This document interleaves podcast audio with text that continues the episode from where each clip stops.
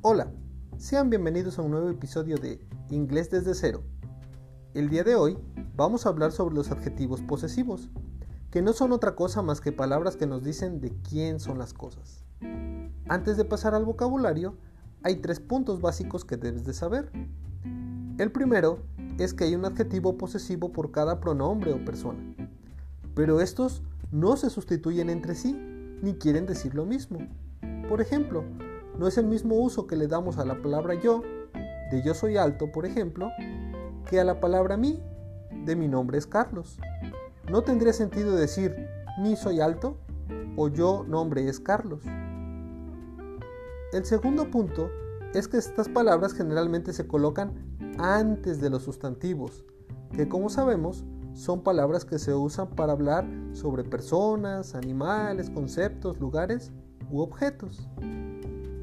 Por último, tenemos que mencionar que en español hacemos diferencia en cuanto al número de lo que poseemos. Me refiero a que si solo tengo una cosa, digo mi, pero si tengo más de una, digo mis. Sin embargo, esto no sucede en inglés, ya que sin importar el número de las cosas que poseemos, los adjetivos posesivos no cambian.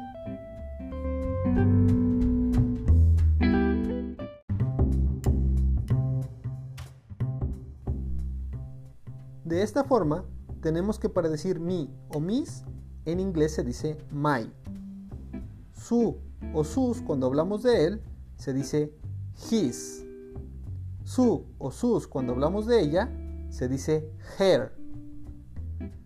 Nuestro o nuestros se dice our. Y su o sus de ellos se dice their. Habrás notado que faltan un par. Esto es porque hay que hacer algunas aclaraciones para ellos. Recuerda que para hablar de cualquier cosa que no sea una persona, ya sea un animal, un objeto, una idea, etc., y que solamente sea una, utilizamos el pronombre it. El posesivo de este pronombre es its, el cual se escribe sin apóstrofe.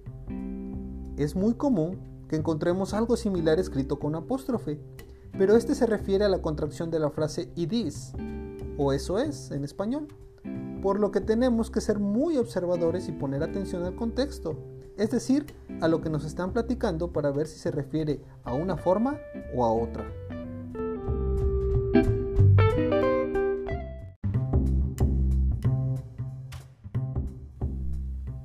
El otro caso faltante es el del adjetivo posesivo del pronombre you. Para empezar, sabemos que you puede significar en español tanto tú como ustedes, por lo que su adjetivo posesivo puede significar entonces tú, tus, su o sus, dependiendo del contexto.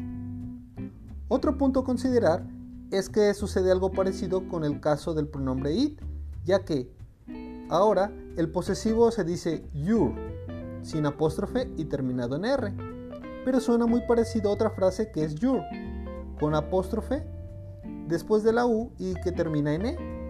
Este último es la contracción de la expresión you are, por lo que, nuevamente, te recomiendo que seas muy cuidadoso con este detalle.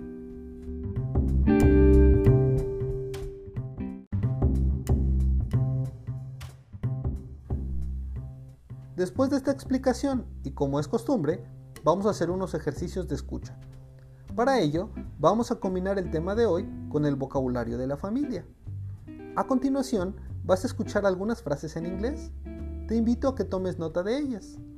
Si quieres saber si estás en lo correcto, contáctame por favor, ya sea vía WhatsApp o correo electrónico, y con mucho gusto te comparto las respuestas.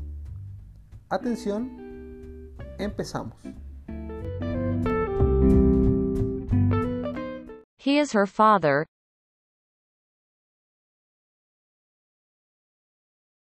Is John your brother?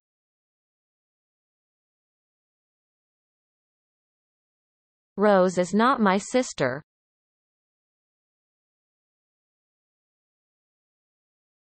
Our grandfather is not tall.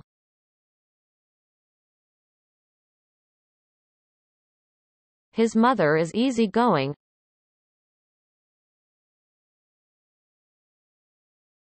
Their son is American.